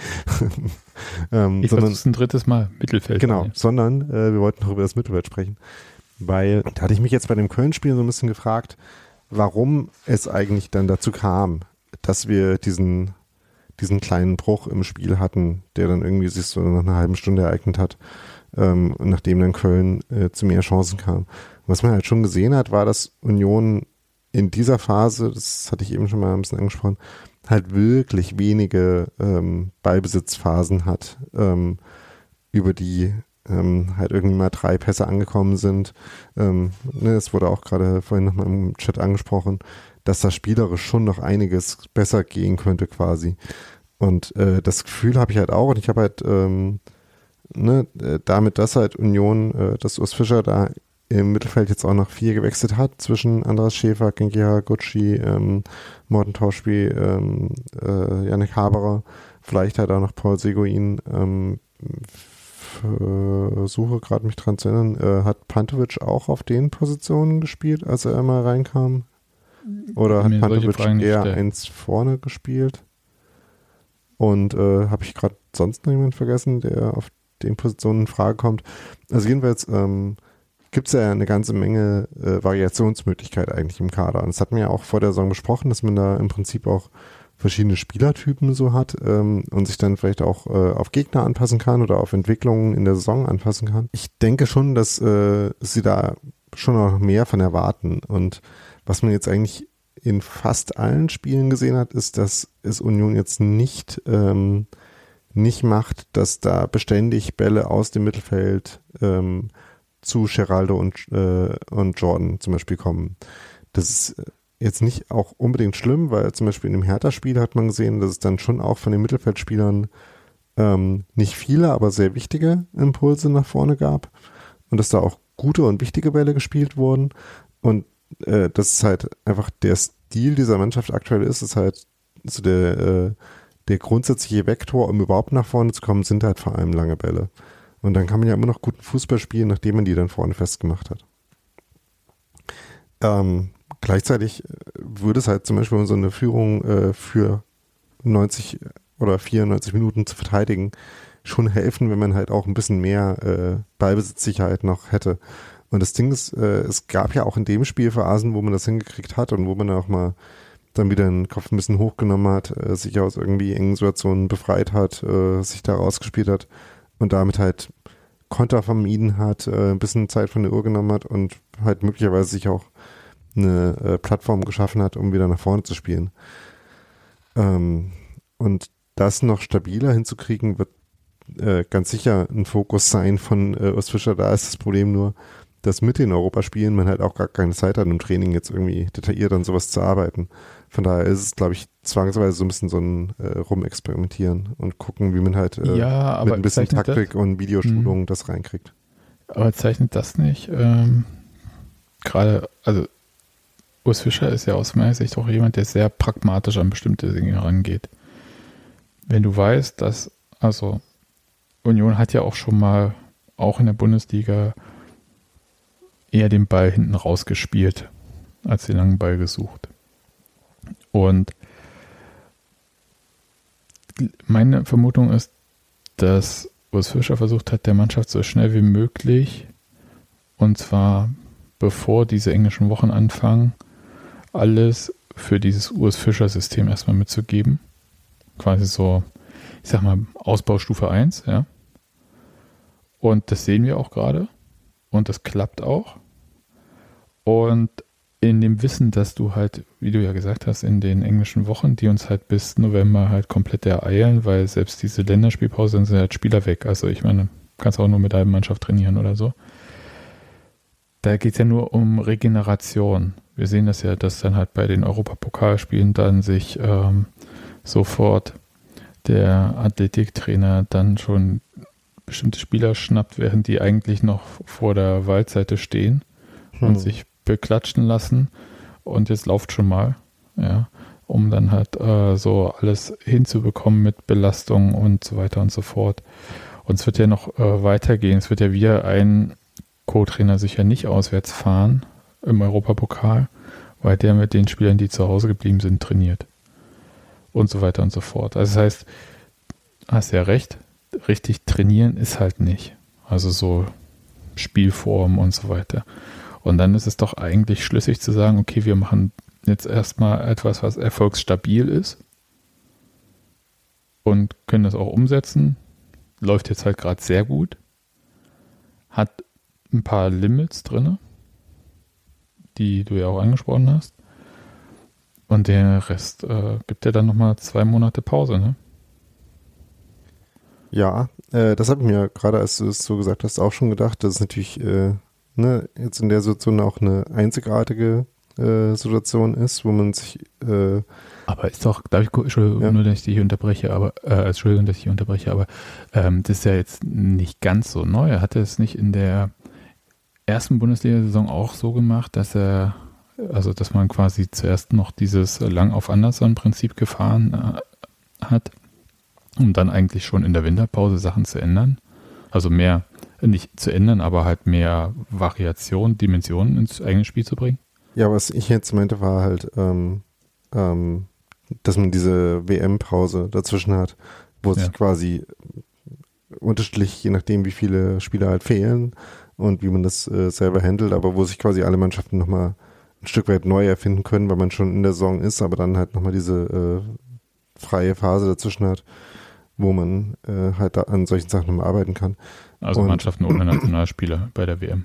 Ja, oder äh, Mannschaften, wo man quasi am Ko Konstrukt arbeiten kann und dann vielleicht halt, na, also zum Beispiel, wenn jetzt Union äh, da was Neues einstudieren wollen würde und äh, Jordan ist aber bei der US-Nationalmannschaft, was ja auch wahrscheinlich noch möglich ist, oder? Ich glaube. Die sind, müssten ja auf jeden Fall qualifiziert sein, wenn ich es richtig im Kopf habe. Ich habe und, mich ganz äh, ehrlich jetzt, und es ist keine. Koketterie, null damit beschäftigt. Ähm, ich habe mir ist jetzt auch nur so eingefallen, während ich das so sage. Ähm, also auf jeden Fall ist es, äh, wäre es in dem Fall zum Beispiel möglich, dass man halt mit Kevin Behrens, der wahrscheinlich nicht für die Nationalmannschaft nominiert wird, halt die, äh, die taktische Struktur quasi einübt, äh, wenn man halt genug Korsettstangen da hat und dann das vielleicht in der richtigen Aufstellung dann wieder noch anpasst. Also, dass da quasi grundsätzlich äh, Möglichkeiten sind, da nochmal dran zu arbeiten, das sehe ich schon. In der Bundesliga-Saison würde ich eher sagen, dass halt der äh, Unterschied zwischen der ersten und zweiten Bundesliga-Saison war. Ne, ich glaube, für die erste Saison war es schon noch relativ komplett so durchgespielt. Da war es eher so, dass die ein oder andere Nuance äh, gab, die vielleicht ein bisschen äh, ein bisschen feiner war, als es irgendwie von außen so wahrgenommen wurde. Ähm, aber dass der Stil sich deutlicher unterschieden hat dann zur zweiten Saison hin. Ja, stimmt. Aber ich möchte sagen, dass halt auch dieses, also äh, du hast ja recht, also ich glaube, diese Ballbesitzphasen, also das ist, glaube ich, so ein Punkt, äh, den man sich dann einfach mal so ein bisschen anschauen muss und vor allem auch, wo die dann stattfinden. Weil was gut klappt, äh, ist halt zum Beispiel sich hinten raus befreien spielerisch. Also da wird ja nicht permanent der Ball lang rausgeklopft oder so, sondern das ist ja schon interessant und auch äh, Lennart Grill hat da ja sehr gut mitgespielt. Hm, mit Ausnahmen? ja, war jetzt auch am Anfang, glaube ich, vielleicht nervöser als am Ende. Also es gab zum Beispiel zwei so äh, Flugbälle, die mich, das ist jetzt gemein, äh, ist auch nicht so gemeint, ähm, an Andy Lute erinnert haben, wo er äh, halt freie Flugbälle mitten ins Feld gespielt hat, äh, so 40 Meter vor sein eigenes Tor, die dann Köln aufgenommen hat. Gab es halt einen nach einer Minute schon, einen vor einer relativ großen Chance nach 28 Minuten. Also da gab es so ein paar Ausnahmen, äh, aber so im grundsätzlichen Passspiel, Kombinationsspiel mit der Abwehr ähm, sah das relativ stabil aus, ja. Genau. Und da ist auch egal, welcher Torhüter da jetzt steht. Ja, das klappt äh, mit Frederik Rönno genauso gut wie mit äh, Lennart Grill jetzt aus diesem Einspiel gesehen. Und die Frage ist ja eher, wie man halt über das Mittelfeld sich rauskombiniert. Ja, also die Szenen, die mir im Mittelfeld mehr gefallen, sind die mit den Flügelverteidigern und dann halt vielleicht äh, noch dem näheren Halbverteidiger und einem oder zwei von den Mittelfeldspielern. Ne, also äh, so dann auf der Seite sich irgendwie rauskombinieren und dann zum Beispiel wieder in den Raum verlagern, wo die anderen jetzt nicht angreifen. Davon gibt es halt schon relativ viele Szenen und da denke ich mir dann halt, okay, also die, die Grundprinzipien, ne, also erstens die grundsätzlich technische Qualität ist, glaube ich, schon da, ähm, zumindest bei sehr vielen Spielern, die mittlerweile für uns auch auflaufen. Äh, und ähm, ich finde auch die quasi der, der Sinn für die Räume, äh, sich da äh, sinnvoll aufzustellen, sieht man in den Situationen schon auch. Also ich finde halt, dass man der Mannschaft das Potenzial, das noch stabiler hinzukriegen, auch ansieht. Ich weiß es aber nicht, also mir fällt es gerade noch schwer zu sagen, was jetzt gerade genau fehlt, um das halt auch noch konstanter umzusetzen. Ich lasse mich da mal überraschen. Also ich würde mich auf jeden Fall gerne überraschen lassen. Oder gar nicht so sehr überraschen lassen, ne? sondern ich würde einfach mir es gerne zeigen lassen, wie sie das noch Ja, äh, einerseits, aber andererseits muss ich sagen, was soll denn jetzt außer Platz 1 noch kommen? Ja, also ich, vielleicht musst du auch deine Anspruchshaltung nochmal kurz kalibrieren. Entschuldigung. Ja. Nee, also äh, nur Meister werden reicht nicht. Ne? Äh, ja. I want to do it better, äh, hat ja. Äh, Brian Clough mal gesagt. Nachdem, nachdem Union schon äh, mit Stoke verglichen wurde, jetzt quasi mit dem Don Revie Leeds vergleichen, ist mir natürlich auch äh, hart. Ich schweige dazu jetzt einfach. Ich wollte nur kurz sagen, als nächstes geht es ähm, in der Bundesliga gegen Wolfsburg. Und da wird es ja nicht zu einem Wiedersehen mit Max Kruse kommen. Oder vielleicht doch, also vielleicht ist er auf der Tribüne, aber gewöhnlich, wenn er nicht im Kader ist, taucht er eigentlich auch nicht auf. Jedenfalls hat er es bei Union dann nicht gemacht. Insofern mal schauen, wie das da so sein wird. Aber ich muss sagen, das Tempo, mit dem Max Kruse von, er hat ja gesagt, er hätte da noch ein Kapitel offen in Wolfsburg, aber ich glaube, das war vor allem ein Kapitel mit Floco ähm, und Wolfsburg wie schnell dieses Kapitel wieder zugegangen ist, das Tempo hat mich schon überrascht. Vielleicht war es auch ein Kapitel im Sparbuch. Ja, aber äh, also jetzt ohne Mist, ja. Also das sagt auch sehr viel über die Art und Weise, wie ich will jetzt schon gar nicht mehr das Wort Kaderplanung beim VfL Wolfsburg im Mund nehmen, weil das ist wirklich, äh, also die, Ver die Verpflichtung war ja schon absurd, also im Vergleich zu dem Geld, was man dafür investiert hat. Und Andererseits wäre Absteigen halt vielleicht doch teurer gewesen. ja, aber ach naja, ich, ich will ja auch Aber das nicht, sind ja so, nicht unsere Probleme. Ich wollte gerade sagen, das sind nicht unsere Probleme. Ähm, Finde halt nur, dass irgendwie, ähm, ja, einem Coach, der dann halt auf solche Sachen achtet, äh, jemanden wie Max Kruse dann hinzustellen. Den Coach Naja. hatten sie ja da noch nicht, aber ne, das ist ja der andere Teil des Problems. Ja, e- egal, das ist einfach, Ja. naja, es ist nicht unser, äh, Nee. es ist zum Glück nicht unser Thema. Gut. Europapokal. Europapo. Ich habe da ja ganz viele Themen so mir aufgeschrieben, die aber alle nichts mit dem Spiel an sich, also mit dem Spiel Fußball was wir jetzt gerade so in der Bundesliga so durchdiskutiert haben, was damit zu tun hat. Und deswegen würde ich einfach nur kurz, äh, um unsere Zuhörerschaft ein bisschen reinzuholen in dieses Europapokalspiel, mal kurz schildern, wie es so prinzipiell war. Daniel war angezündet, kann man das so sagen, ne? Ja. Zum Spiel. Also on fire, richtig. Und alle anderen um ihn herum, ich sag mal, hatten sich jetzt äh, rechtzeitig noch von Arbeit loseisen können, waren übelst frustriert, dass sie vielleicht nicht ein rotes Motto-Shirt mehr bekommen haben in ihrer Größe und so weiter und so fort, sind hektisch da ins Stadion rein und waren halt noch nicht so in dem Vibe von Daniel. So schien es, ja. Ja. Und ich habe mir auch böse Blicke von dir an, also gefallen lassen müssen.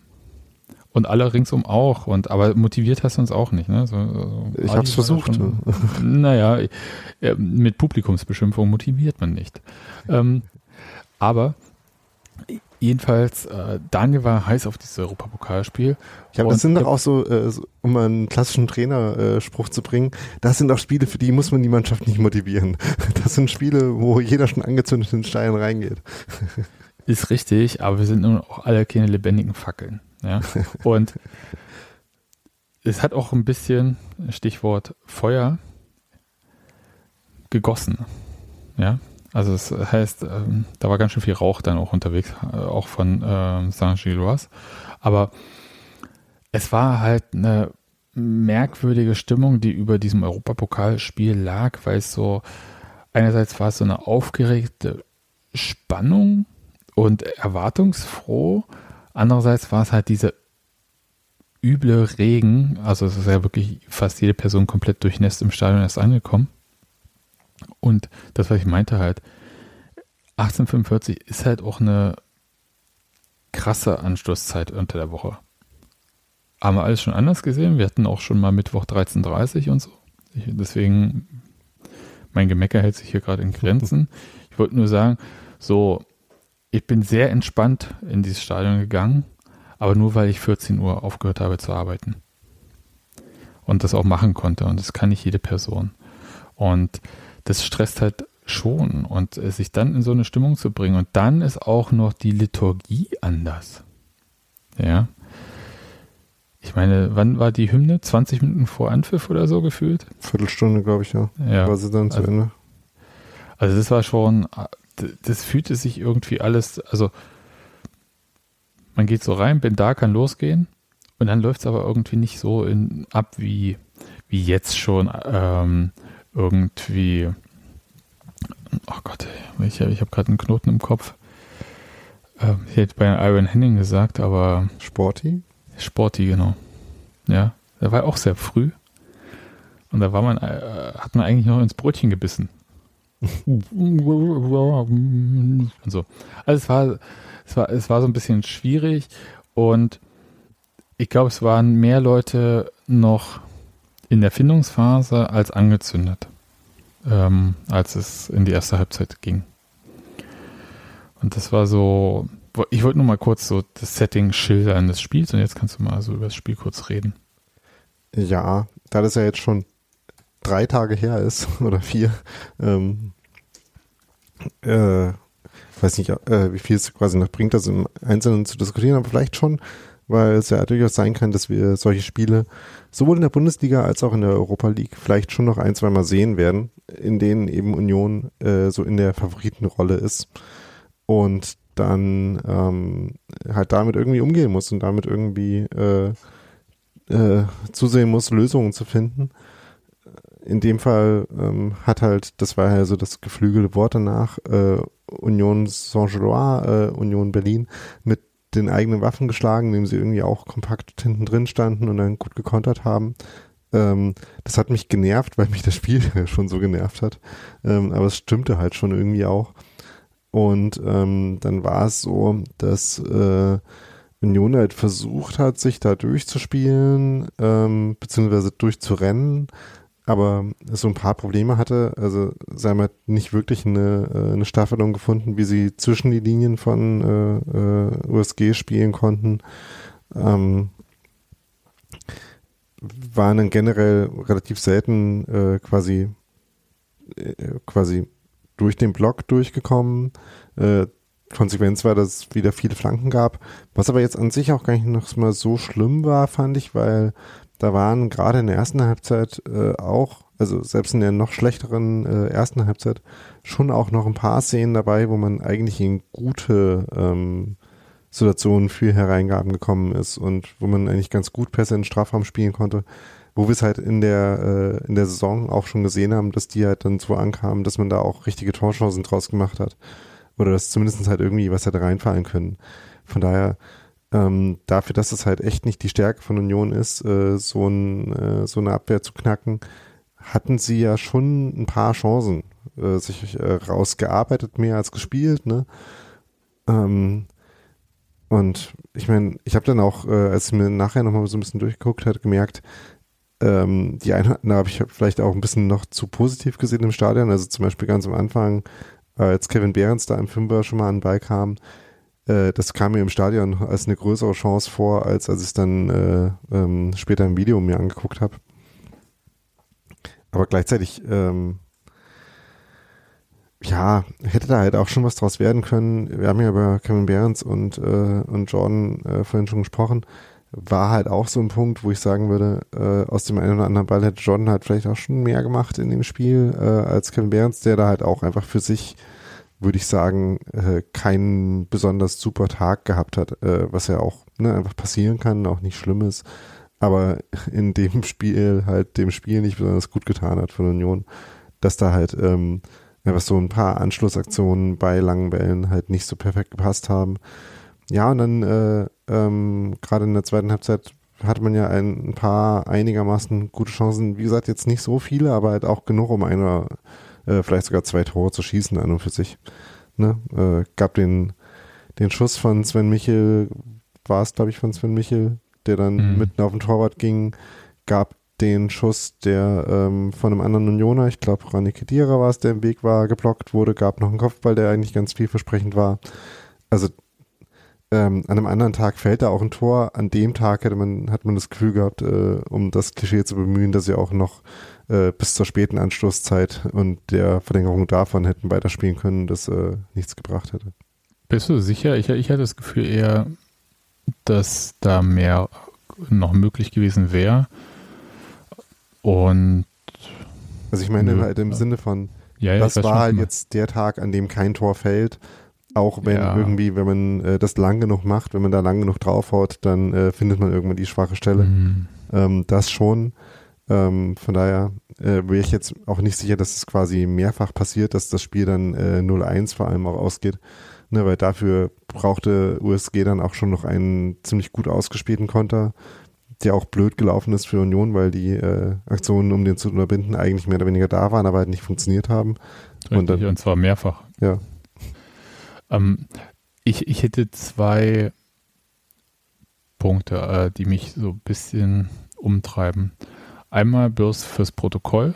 Das jetzt auch gar nicht, treibt mich jetzt gar nicht so doll um, aber da war einmal ein krasser Torwartfehler von Frederik Renault dabei, der aber nicht ausgenutzt wurde von äh, Saint-Gilloise. Also als er den, also auf den Ball durchgeflogen ist und genau, der und, köpfen konnte. Genau. Und der Kopfball ging dann übers Tor knapp. Also das war so, wo ich dachte, hui. das sehen wir hoffentlich nicht so oft. Das war interessant. Und das andere, und das äh, nimmt wahrscheinlich nochmal das Thema Staffelung auch auf, was du vorhin gebracht hattest, irgendwie, dass Union auf eine sehr Union untypische Art und Weise versucht hat, so Halbfeldflanken reinzuschießen. Oder dann halt komische Sachen mit dem Ball zu machen oder sich durchzuspielen in Situationen, wo Union eigentlich ums Verrecken niemals äh, solche Spielereien macht, weil Ballverluste und äh, der Konter ist ja auch so entstanden, der zum Tor geführt hat, in so diese kurz vor der gefährlichen Zone, ja, kurz äh, vorher, wo, wo du den Ball einfach nicht verlieren willst. Weil es halt für alle wahnsinnig schwer ist, dann dahinter wieder zu kommen, rechtzeitig. Und da ist denen irgendwie nicht so viel eingefallen, als den Ball entweder per Halbfeldflanke reinzuschießen oder halt versuchen, da irgendwie sich durchzudribbeln und dann den Ball zu verlieren. Ist ja nicht so, dass äh, das der einzige Konterversuch von St. Giras war. Es war bloß der, der dann halt funktioniert hat. Hm. Und, zwar, und da habe ich auch keine ähm, Lösung für oder kein, da fällt mir jetzt auch nicht so viel zu ein, hat mich so ein bisschen an das ähm, letzte Bundesligaspiel, also vor dem Köln-Spiel auch erinnert, als ähm, ich glaube, was, oder war es jetzt Sancho Es ist ja, jetzt geht's schon los, ne? Erste englische Woche, ich kann die Spiele nicht mehr auseinanderhalten. Ja, das letzte Bundesligaspiel vor dem Köln-Spiel war das 1-1 gegen Bayern. Ja, ich überlege gerade, wo hat denn äh, Trimbo den Hacken ab, die Das Hacken war das gegen Bayern, ja. Okay, okay, dann war es doch richtig gemerkt. Ja, also solche Sachen sind doch absolut, also ich suche jetzt so Einzelsachen raus, logischerweise. Ja, das ist jetzt nicht super systemisch oder so, aber ich habe das gegen Sancho so auch das Gefühl gehabt, dass da so eine gewisse Ungeduld äh, entstanden ist.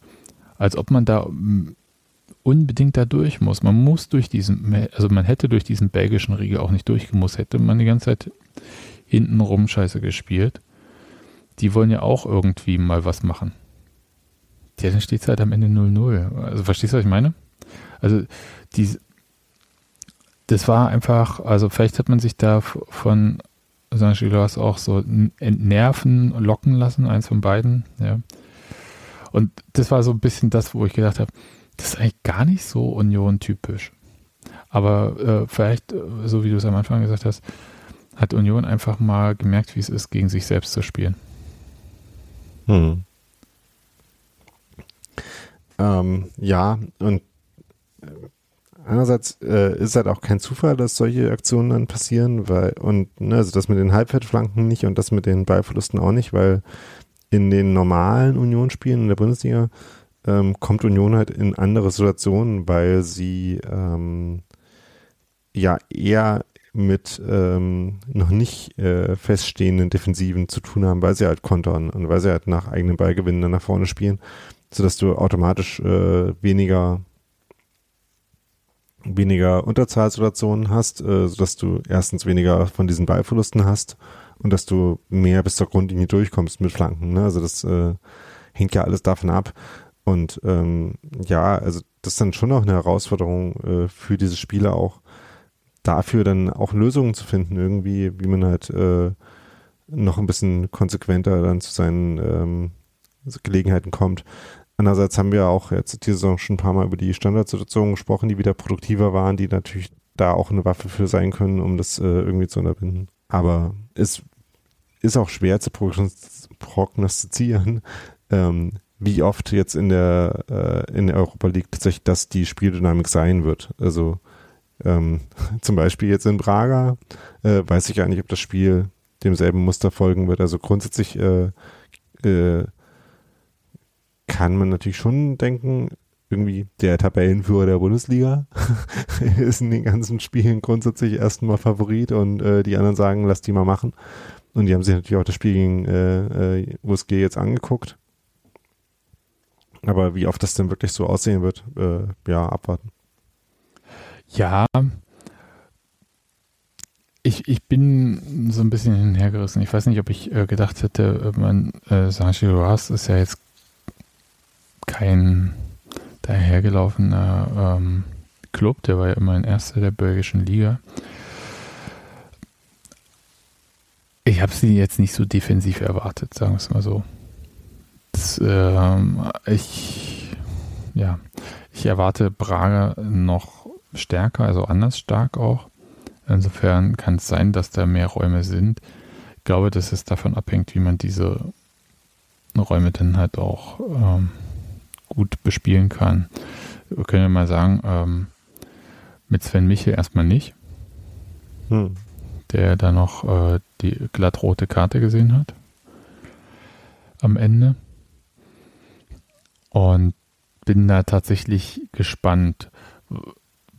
Ich habe so ein Grundgefühl, ist wieder was, was ich nur so als Gefühl sein kann, dass so reif Union teilweise in der Bundesliga wirkt, so unerfahren wirkt Union im Europapokal. Aber das ist jetzt natürlich die Erfahrung von der letzten Saison gepaart mit diesem einen Spiel. Ja, also es ist wahrscheinlich auch viel zu früh, um das jetzt nochmal wirklich fest zu sagen oder so. Aber das hat eher das nochmal kurz bestätigt von der letzten Saison und ich glaube aber, dass die Mannschaft an sich viel weiter ist. Und deswegen äh, vom, bin ich da ehrlich gesagt optimistisch. Ich glaube, das war ein Reality-Check für Leute, die gedacht haben, dass man locker Platz 1 in dieser Gruppe wird oder so. Ja, aber also ich, das ist ja auch, äh, gab ja dann das Wort äh, äh, machbar. Das Spiel hat auch, finde ich, gezeigt, dass die Gruppe trotzdem machbar ist für Union. Ne? Also, ähm, ja, aber, aber machbar heißt ja nicht, eben machbar heißt ja nicht souverän, einfach und äh, automatisch, ne? sondern halt möglich. Und äh, möglich äh, finde ich da weiterhin vieles. Und äh, ich fahre auch mit, mit vielen Möglichkeiten ähm, äh, in Gedanken jetzt nach Porto oder Prager. Hoffentlich nicht Taxi. äh, äh, so. Ich, ich habe noch so eine Frage vom Spiel mal kurz weggehen. Einerseits Support wollte ich noch ganz kurz sagen. Also äh, der angezündete Daniel mit der zweiten Halbzeit war es dann zufrieden, ne? Ja. Äh, ich meine, äh, auch in der ersten Halbzeit gab es äh, äh, schon auch gute Momente. Ähm, was ich halt vermisst habe, war halt ähm, so dieses Gefühl dafür, jetzt ein besonderes Spiel zu haben. Also ich weiß nicht, ich habe mich dann halt, ne, ich erinnere mich ähm, da immer gerne an nicht nur das Relegationsspiel damals, was halt nochmal eine andere, eine andere Liga quasi wortwörtlich äh, ist, sondern auch an die, die letzten zwei, drei Spiele vorher ähm, vor dem Relegationsspiel. Aber ich meine, es waren auch nur die letzten zwei Spiele vorher sozusagen, wo man das wirklich so gefühlt hat. Ne? Nicht die ganze, nicht die ganze Aufstiegssaison. Ähm, aber ich hätte halt dieses erste Europapokalspiel im eigenen Stadion. Ähm, dass, äh, dass das halt auf diese Weise irgendwie elektrisieren kann, ne? So, zumindest, zumindest sobald man unter dem Dach ist und äh, ne? Wie Solution nicht mehr im Regen steht. Ähm, ne, das zumindest äh, von dem Moment an irgendwie das nicht nur allen bewusst ist, sondern alle auch das, äh, das Ausströmen. Das ist halt eine absolut einmalige Gelegenheit oder erstmalige zumindest Gelegenheit ist. Und ähm, man weiß auch nicht. Äh, Soll ich dir was sagen? Das, äh, ich glaube, du bist da so ein bisschen ähm, in die Falle von so einer ich nenne es jetzt mal Event-Erwartungshaltung oder legendäre Event-Erwartungshaltung äh, getappt. Ja, das äh, natürlich der Anlass selber, war, äh, selber der Anlass war natürlich, ja, ja. ja, der Anlass war das ja auch. Ja, das ist also der Rahmen. Aber manchmal ist das legendäre Spiel halt das gegen Paderborn, ne? Ja, das stimmt schon. Ähm, aber, also ich meine, natürlich äh, ne, äh, so mit äh, Spielverläufen und Momenten, die halt dann anzünden. Ähm, natürlich ist es abhängig von allem möglichen Quatsch, der dann passiert oder nicht passiert und so. Ähm, aber ich würde halt sagen, zu einem gewissen Punkt ähm, halt ja, so einen besonderen Moment auch aufzubauen, ist ja schon was, was man quasi auch selber machen kann, quasi.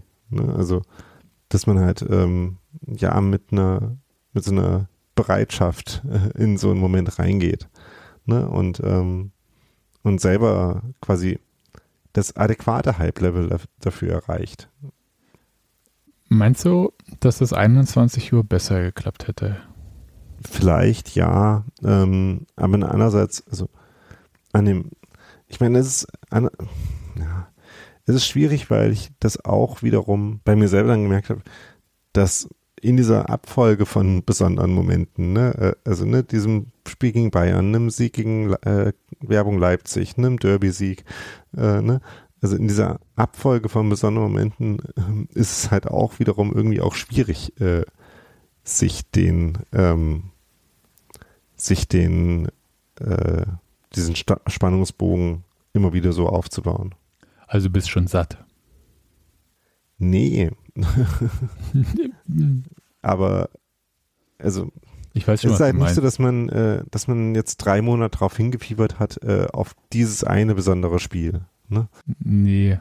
Und äh, ich glaube, für uns gilt, also mit für uns meine ich jetzt allgemein Union-Fans, gilt halt äh, das Gleiche, was der Trainer auch von den Spielern verlangt. Immer Fokus auf das nächste Spiel. Nicht, nicht quasi über St. Gilloise an äh, Köln denken und aber auch nicht umgekehrt und quasi über Köln hinweg schon an Prager denken. Ja. Immer das nächste Spiel, immer der Fokus. Ich versuche Ja, jetzt das auch ist ja nicht so weit. Ne, wenn man es positiv ausdrücken will, ist es ja ähm, auch die Weise, wie man es sagen könnte, dass ähm, wir halt wegen Union dahin gehen und uns erstmal grundsätzlich egal ist, ob wir halt jetzt gegen Paderborn, äh, ähm, Anker Wismar oder äh, irgendjemanden in der Europa League spielen. Ne? Ähm, aber ich weiß nicht, also man kann es äh, auch übertreiben mit dem nur auf sich gucken, würde ich sagen. Also ich finde, so ein Bewusstsein dafür, was da um einen rum passiert, ähm, ist grundsätzlich auch nicht falsch. Das war ja auch nicht so schwer, das jetzt anzunehmen, weil äh, Christian Arbeit durfte den Rasen nicht betreten. Es hangen überall Zeichen das, für das äh, Europa League-Kram rum. ja, ja. also ich wollte gerade sagen, das offizielle Zeichen für es ist die, wir haben hier nicht mehr das Sagen im eigenen Stadion. Ähm, äh, wie gesagt, Hymne nicht rechtzeitig, äh, also beziehungsweise sehr zeitig. Eine Sache, die mich unfassbar abgenervt hat übrigens. Da können wir mal ganz kurz über die, also ja, alles beklebt und so weiter, ähm, die zentralisierten Sponsoren, okay, ist mir alles Wumpe. Aber können wir mal kurz darüber reden, dass es ja diese, auch in der Conference League, diese klare, nennen wir es mal, CI, Corporate Identity, Corporate Design von dieser Europa League gibt. Und dass er auch auf der Anzeigetafel bei Union so stattgefunden hat Hm. wer, also ich komme langsam in das Alter, ich weiß, ich bin über 40, ich komme in das Gleitsichtalter. Aber wer um Himmels Willen konnte denn die Namen auf der Anzeigetafel erkennen? Die waren ja in gefühlter Minischrift geschrieben. Hast du da was erkennen können? Ich Welchen weiß Namen nicht, ob ich stand? da einmal hingeguckt habe. Da da ist unfassbar viel schwarzer Platz gewesen und ganz unten waren klein in weiß dann die Namen der Auswechselspieler. Ja, ich weiß, da stand Fußballgott, wissen wir alle, aber trotzdem. Ähm, nee, das war, naja, war nicht das Einzige, was ich, also das fand ich nur merkwürdig, das hat mich jetzt auch nicht genervt oder so, weil ich kann ja auch zuhören, wenn Christian was sagt. Ähm, was ich eher unangenehm fand, war tatsächlich so dieses teilweise unentspannte Schlange stehen nach diesem Motto-Shirts. Hm. Da waren Leute, die hatten schon echt eine kurze Zündschnur dann. Wo ich dachte, meine Güte, da hat man das Shirt halt nicht, es äh, geht die Welt nicht unter. Also, wenn man in einem Union-Kleiderschrank was genug hat, dann sind es ja wohl rote Shirts. Das dachte ich mir auch und habe deswegen äh, äh, darauf verzichtet, mich da in dem besagten strömenden Regen äh, in diese Schlange einzureihen. Ich hatte einen Regenschirm mit, war alles easy und ich bin einfach unten lang gelaufen und dachte mal gucken, was, äh, was es so gibt. Und da war eine Schlange und naja, ostdeutsche Sozialisation, ne? Schätze ich halt erstmal an. Und ich wusste auch gar nicht, ob es äh, diese ähm, Shirts da gibt und dann halt so, ja, gibt es hier die Shirts und so und man fragt halt so, was gibt's denn quasi und ja, und so weiter und so fort. Und das war auch okay, vielleicht hätte man das auch alles anders machen können, aber meine Güte, man muss auch nicht übertreiben. Also es war jetzt nicht so, dass da irgendwas unfassbar Seltenes gab, was man nie wieder kriegen wird. Hm. Also du siehst mich jetzt hier so ein bisschen Achselzucken. fand nicht, dass man da jetzt äh, sich hätte so doll aufregen können, wie manche sich da aufgeregt haben, die dann halt extra sich dann vorne an die Schlange angestellt haben, zur Freude derer, die schon 20 Minuten oder 30 Minuten da standen. Also war jetzt nicht so eine coole Stimmung da. Ja, auch unnötig, würde ja, ich sagen. irgendwie, äh, ja. Gut. Ich freue mich auf Prager. Das auf jeden Ja. Fall. Ne? Wie gesagt, äh, schade, dass nicht, äh, nicht so ein großes Textilvergehen-Kontingent mitfahren kann, wie eigentlich gehofft. Sehr schade. Aber ich freue mich auch sehr drauf, äh, hinfahren zu können. Und ja, bin schon sehr gespannt, wie das da so läuft. Das ist ja mein erstes Mal in Portugal. Und ich muss da noch ein bisschen so lernen, wie entschuldigen Sie, wo ist denn das Stadion? Und entschuldigen Sie, wie wird denn Djokolet gesprochen, ausgesprochen? Das ist jetzt unsere Mission, äh, das auf jeden Fall in Erfahrung zu bringen in den Tagen. Wir werden zehn Portugiesen in Mikrofone sprechen lassen, alle zehn sagen es komplett anders oder nuscheln halt so, dass man sowieso nichts versteht. ja, Ja, wird spitze. ja. Ich kann sagen, ich habe schon mal meinen Koffer gepackt. Ich habe mir, ähm, also ich habe ja nicht vor zu übernachten dort, also äh, werde schon irgendwie über Nacht da bleiben müssen oder so, aber nicht schlafen oder so. Und ich habe vor, gar keinen Koffer mitzunehmen, weil ich nicht weiß, wo ich den lasse. Ja, bei Taktik und Suff haben sie darüber, äh, dazu wiederum schon die richtige Anweisung gegeben, äh, packen, als würde man S-Bahn fahren.